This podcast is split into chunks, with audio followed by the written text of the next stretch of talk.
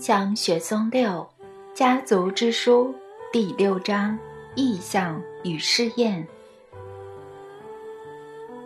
吠陀时期快要结束时，人类有个重大的发现，是地球历史的所有文明从来没有的。人类清楚明白了集体思想的力量。这里必须先说明人的思想到底是什么。人的思想是空间中无可匹敌的能量，可以创造美好的世界，也能创造足以毁掉星球的武器。我们现在看到的所有物质都是由思想创造而成，无一例外。大自然、动物界和人类本身，都是由神圣思想在伟大的灵感之中创造而成。现在看到的各种人造物品、机器和装置，正是由人类的思想创造而成。你或许会觉得那是由人类的双手制成。对，现在确实会用到双手，但每个细节最初都是从思想而来。现在大家都认为人的思想比以前完美，但事实完全相反。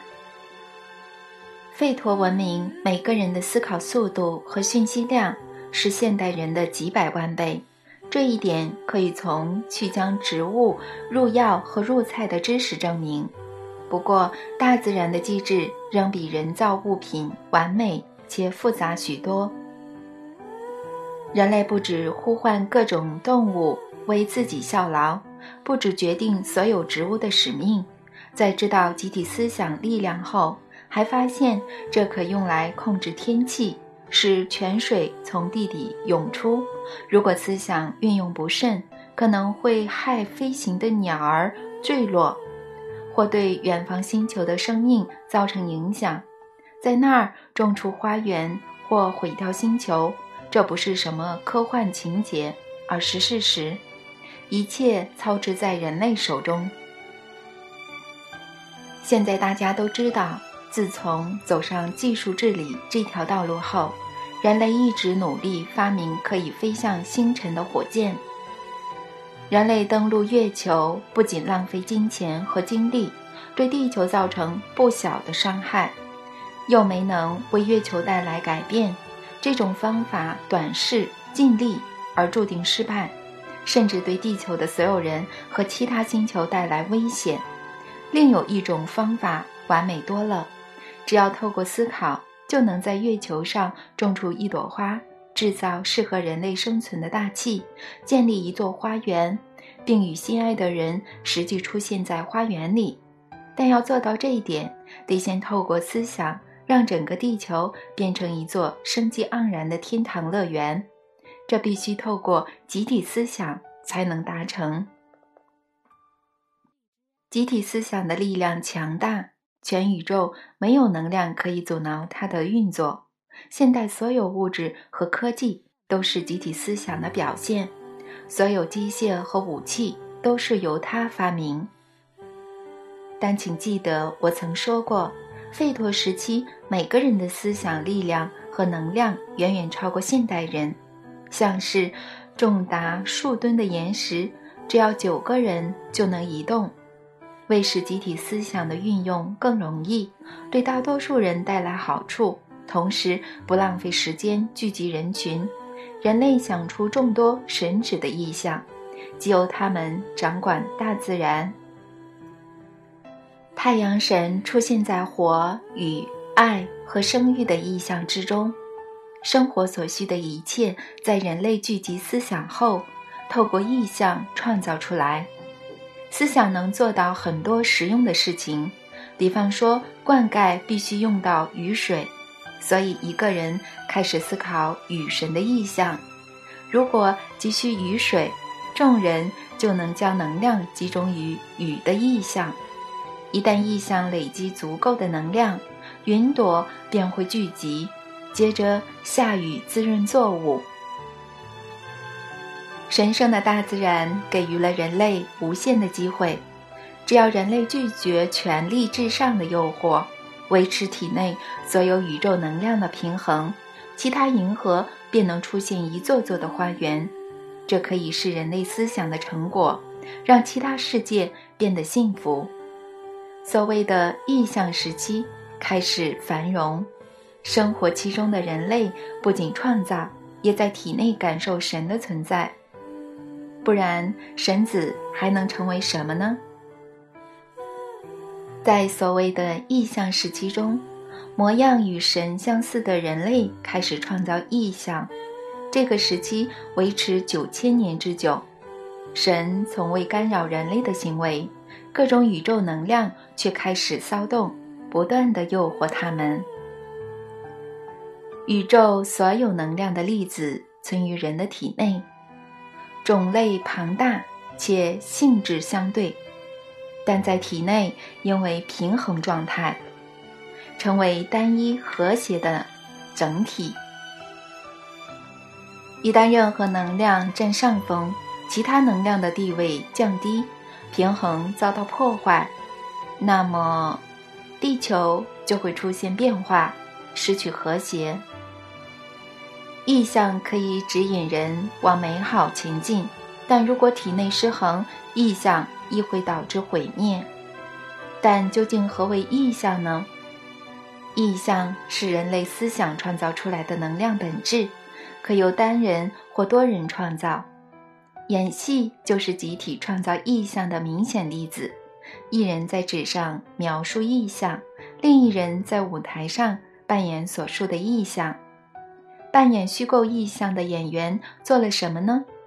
演员在一段时期内，将自己的感觉、志向、渴望换成与虚构的意象一样，可能为此改变走路方式、脸部表情和平日穿着，赋予虚构意象一个暂时的肉身。创造意象是人类特有的能力。单人或多人创造的意象存于空间之中，一旦人停止思考，便会消失。越多人以感觉滋养意象，它就会变得越强。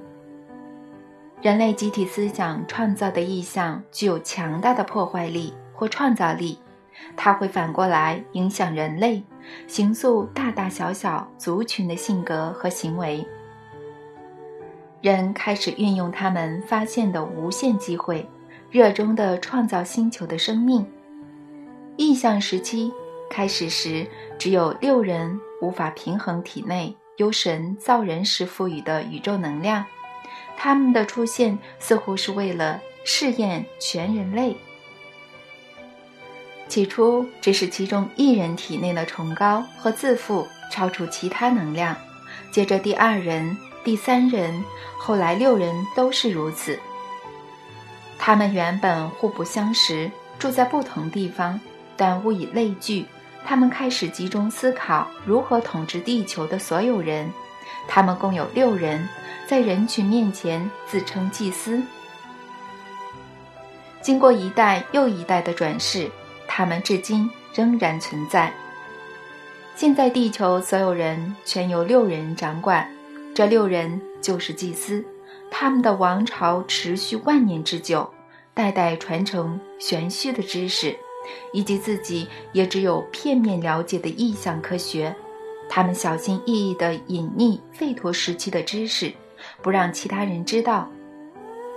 六人之中有位领袖，叫做大祭司，现在自认是全人类的最高统治者。大祭司只是耳闻我说过的几句话。你写进书里的内容，以及众多读者对此的反应，就开始怀疑我到底是谁。为了以防万一，他先用一分力试着毁掉我，但是没有成功。讶异的他施展更大的力量，却仍摸不透我的身份。我刚说的费托罗斯人透露了我自己的身份。现在活在世上的大祭司。光听到这个词就会害怕，既然他知道这个词背后的含义，我想象一下他会如何全身颤抖。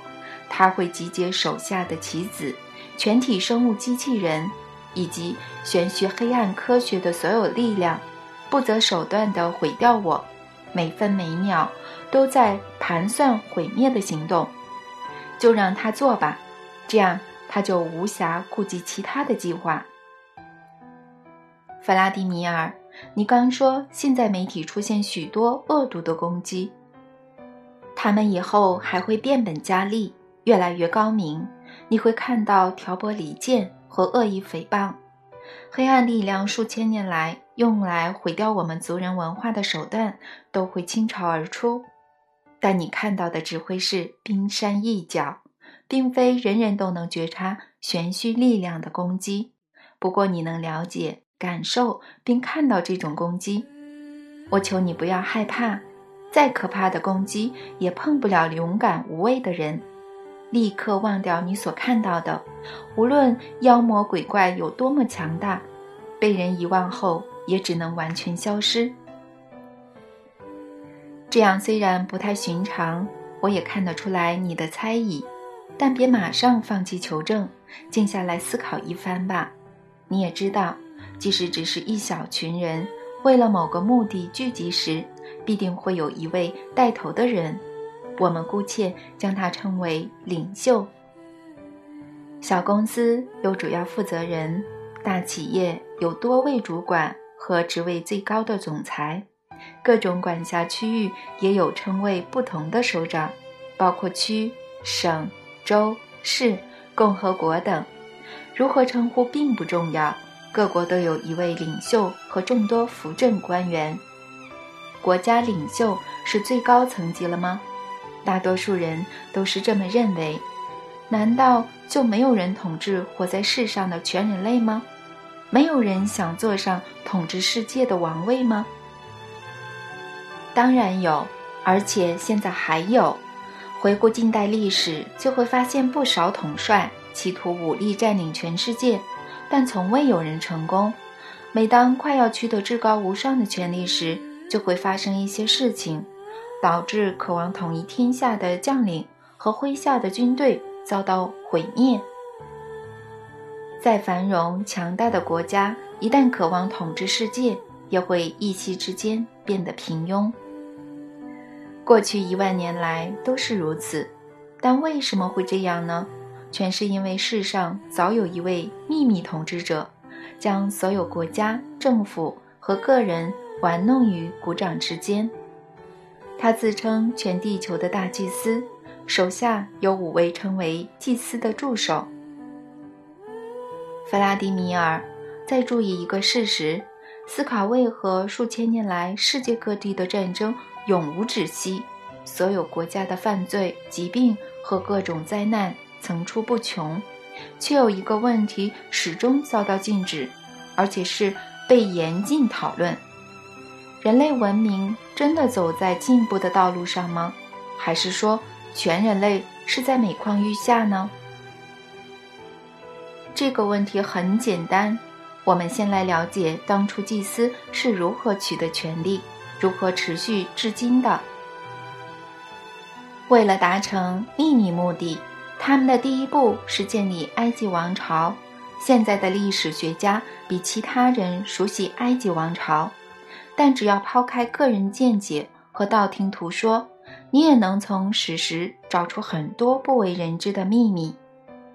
史实一：埃及的最高统治者史称法老，他们很多军事成败都有历史记载。即便到了今天，他们壮观的陵墓仍然超乎世人想象，吸引学者探索其中的奥秘。然而，金字塔的宏伟却也让我们远离了最重要的秘密。法老不仅是公认的人民领袖，更被视为神一般看待。人民向他祈求来年丰收及风调雨顺。历史可以不告诉我们很多法老的作为，但在了解一切有关法老的史实后，请你问问自己：这些法老真有能力统治幅员广大的国家，成为众人的神吗？只要对照所有史诗，就会发现法老不过只是祭司手中的生物机器人。不过，还是有其他历史学家。也知道的事实。法老时期有好几位祭司住在宏伟的神殿，其中一位是大祭司。他们随时监视法老候选人的学习，向年幼的男孩们灌输特定的知识，包括法老是由神选出的观念。在此期间，祭司告诉他们，大祭司可在秘密神殿听到神的话。祭司后来会从这些人中选出法老。登基日时，新法老身穿王袍，手持权杖。隆重地坐上王位，在人们眼中，他是至高无上的王，是神。只有祭司知道他是坐在王位的生物机器人。他们从小观察法老的个性，所以明白他会如何治理国家，对祭司群带来什么好处。少数法老试图脱离大祭司的掌控，但从未有人能恢复自由之身。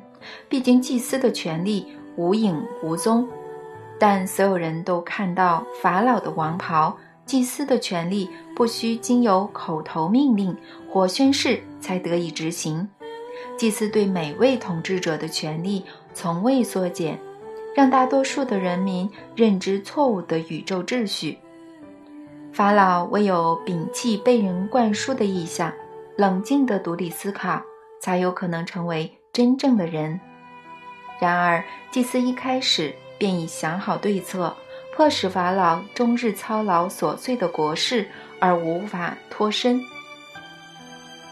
琐碎的国事，信使、书记和首长从全国各地捎来源源不绝的讯息，有时必须即刻解决，有时还会爆发战争，耗尽法老的心力。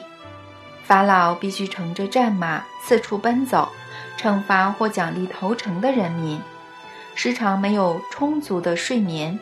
相对而言，祭司可以安静的沉思，这点他占尽了优势。祭司盘算如何凭靠一人之力统治全世界，甚至进一步计划在神所创造的世界之外建立一个属于自己的天下。他哪会在乎那个年幼无知的法老，甚至臣服于他的百姓呢？对祭司而言，他们只是手中的傀儡。祭司私下研读意象科学，百姓也渐渐淡忘了自然法则。弗拉迪米尔正是这些祭司将人与神圣的生命、大自然的创造之间的互动能量引入他们所创的神殿之中。他们依靠这些能量壮大，百姓的能量却毫无回报。无人不知的吠陀文化顿时成为秘密，人民仿佛被催眠般的入睡，在半睡半醒间毫不犹豫地听从指令。他们的开始破坏神圣的自然世界，建立对祭司有利的人造世界。祭司严守科学的秘密。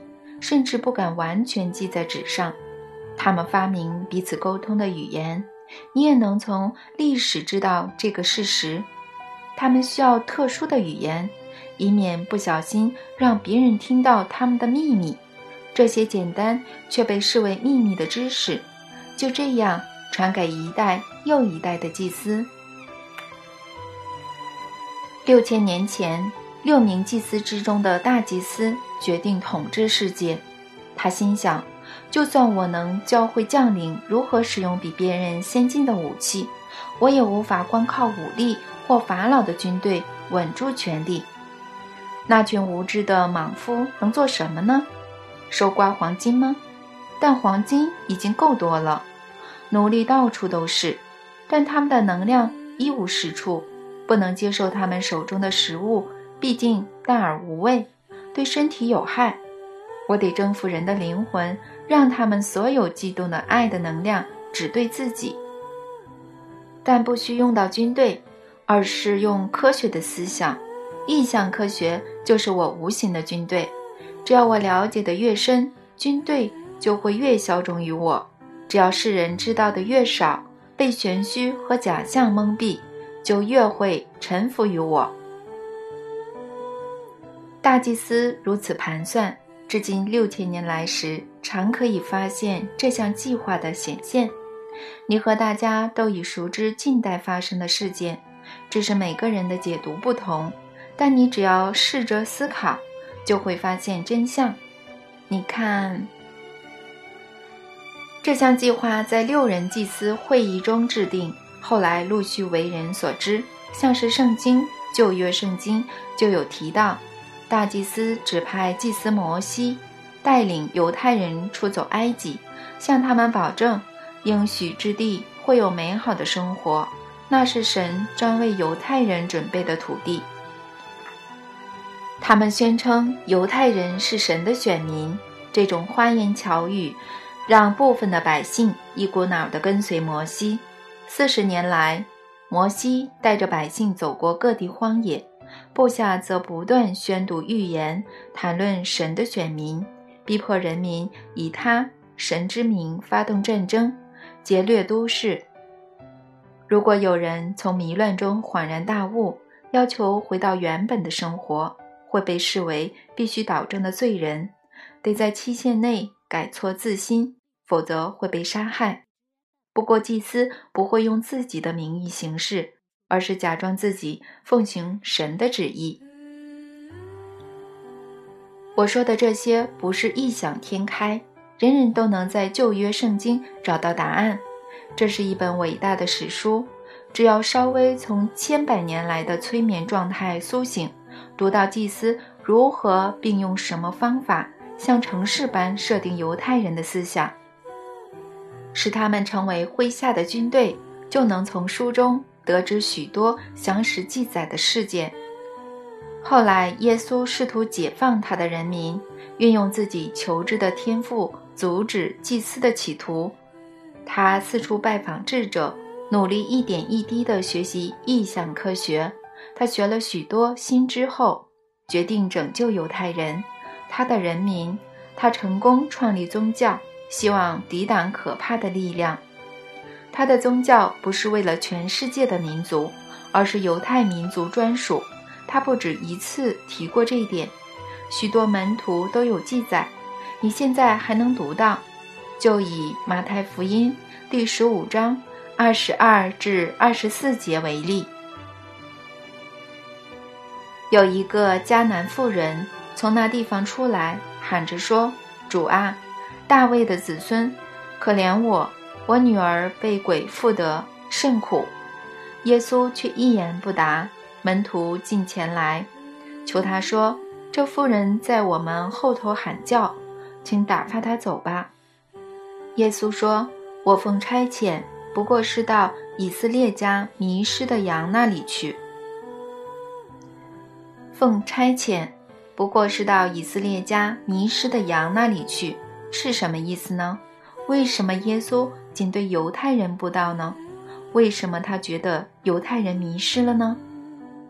我告诉你，弗拉迪米尔，耶稣知道西纳半岛的荒漠被控制四十年后，大多数的犹太人都已陷入催眠状态。这些人和摩西自己沦为大祭司手中的棋子，成为他的佣兵，替他控制全世界的人，满足他的野心。他们会在世界各地发动战争，持续数千年之久。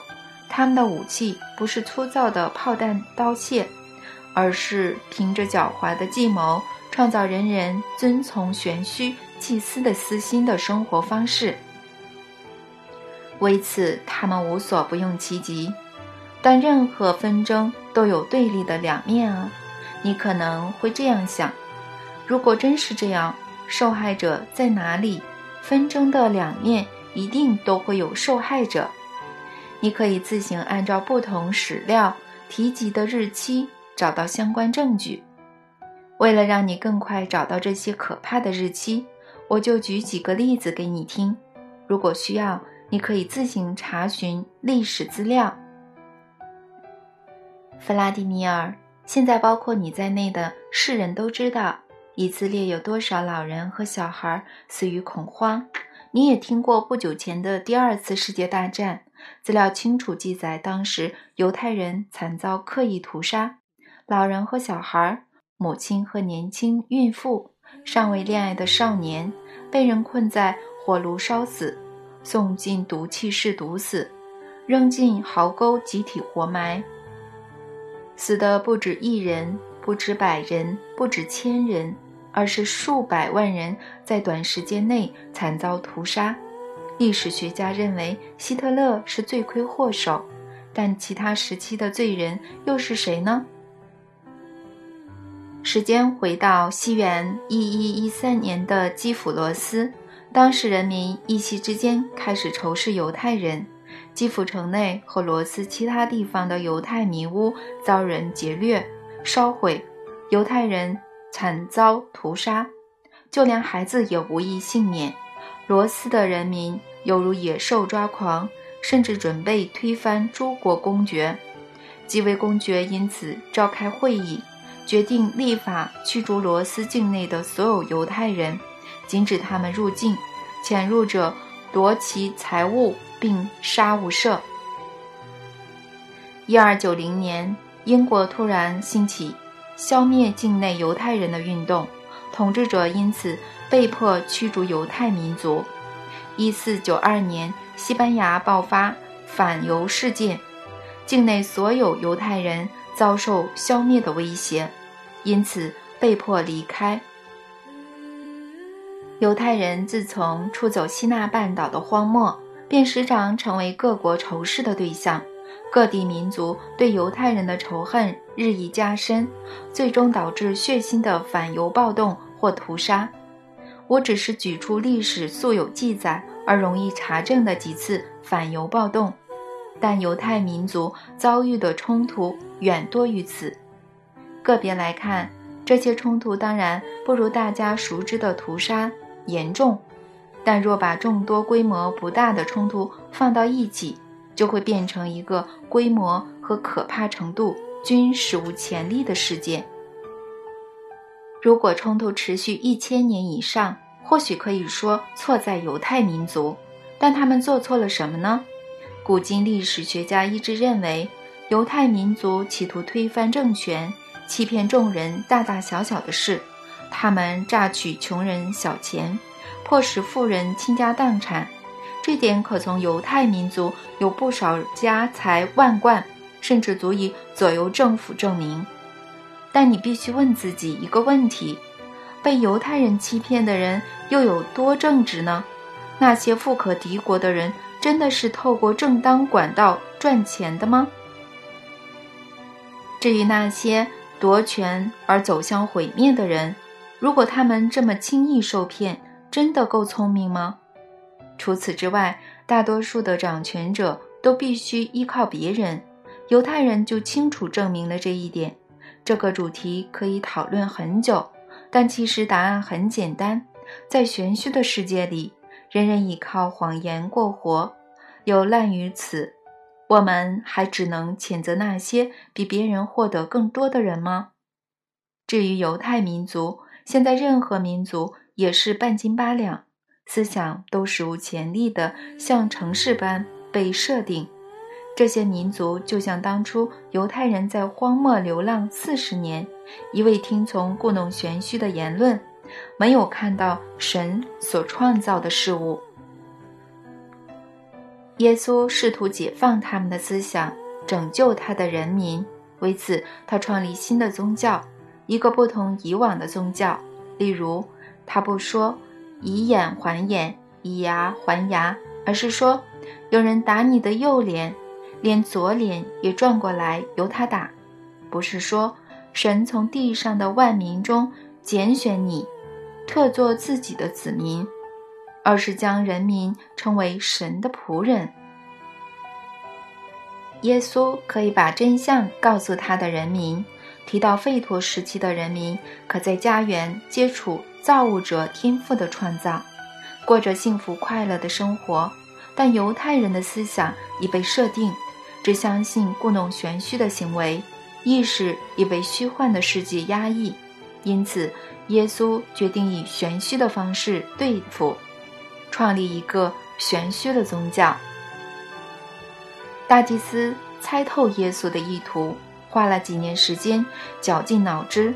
终于想出自己觉得最聪明的对策，不需与耶稣的布道正面冲突，只要善用犹太民族的几名棋子，让他们潜伏在全世界的民族之中，同时保留以色列古老的宗教即可。后来的历史也如大祭司的盘算实现。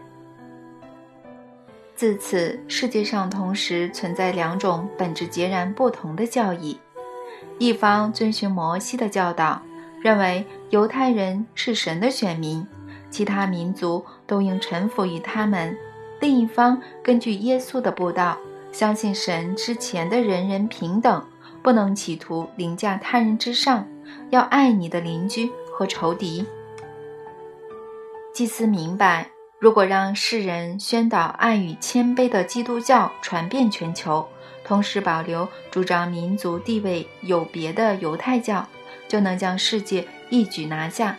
世人可能臣服于以色列人，但这个民族不过只是棋子，所以世人实际上是对祭司俯首称臣。祭司的传教士走遍世界各地。虔诚地将新的教义带给世人，耶稣的教义吗？不全然是，毕竟祭司加入了不少自己的教义。接下来你都知道了，罗马衰亡，但这个伟大的帝国并非外族入侵而灭亡，而是在信奉基督教后由里而外垮台。皇帝以为基督教可以强化他们的军权。因为君权神授的教理而沾沾自喜，认为王位是神基于恩典所赐。西元四世纪，基督教在名义和实际上成为罗马国教。称心如意的大祭司以无声无息且不用接触的方式命令拜暂停皇帝，促使基督罗马烧毁亚历山大图书馆。全馆七十万零三十三册藏书付之一炬，各地陆续烧毁书籍和古卷，大部分都是自然信仰时期的书籍，但也有少数记载吠陀时期知识的经典。这些经典当时没有被烧毁，而是被一小群虔诚的人救了出来，私下研读。只是后来还是无法躲过焚书的命运。在大祭司眼中，世人已经和原始起源的知识渐行渐远，所以他不会再遭遇任何阻碍。变本加厉的他，又下了一道无形的命令，促使第二次君士坦丁堡公会议将复活论视为异端。你问为什么呢？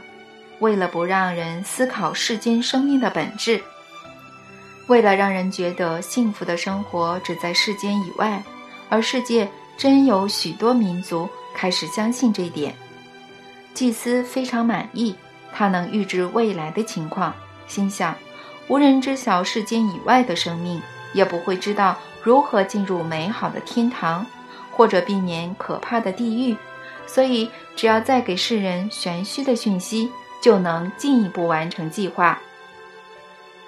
祭司自此开始给世人各种对自己有利的讯息。却始终无法将世界一举拿下，甚至罗马这个自然信仰文化的最强堡垒，他们这样认为倒下，他们仍然不得其果。世界上仍有一座孤岛，对祭司的魅惑不为所动。早在罗马和耶稣布道以前，大祭司就急于摧毁最后一个吠陀国度——罗斯的文化。